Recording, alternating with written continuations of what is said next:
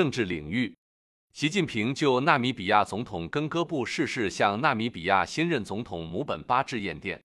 全国人大财经委原副主任委员、贵州省委原书记孙志刚严重违纪违法被开除党籍。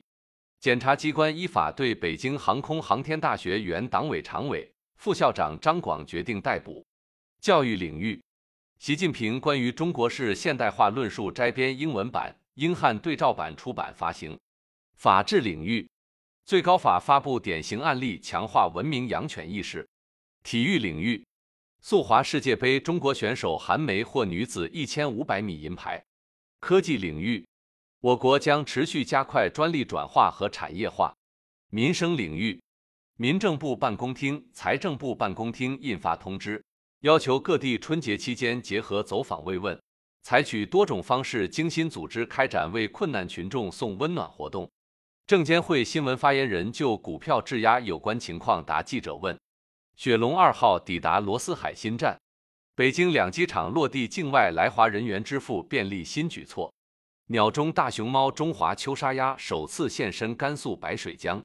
宁夏将稳步提高低保、孤儿养育津贴、残疾人补贴三项标准。近日，辽宁大连夏家河子海域因海冰断裂导致多名游客被困，民警赵永刚第一时间冲上浮冰安抚群众。并组织群众分批有序撤离，最终十二名游客在多方支持下顺利脱困。国际方面，美国联邦储备委员会主席杰罗姆·鲍威尔说，制定货币政策的联邦公开市场委员会不太可能同意三月降息。哈萨克斯坦总统办公室五日发表声明说，总统托卡耶夫当日接受政府辞职，同时提名第一副总理斯克利亚尔为代总理。胡塞武装称美英再次空袭也门北部多地。法国外交部长斯特凡纳·塞茹尔内说，法方反对将巴勒斯坦加沙地带的居民强制迁移至埃及。韩国法院宣判李在镕继承三星经营权一案无罪。布克尔宣布再次赢得萨尔瓦多总统选举。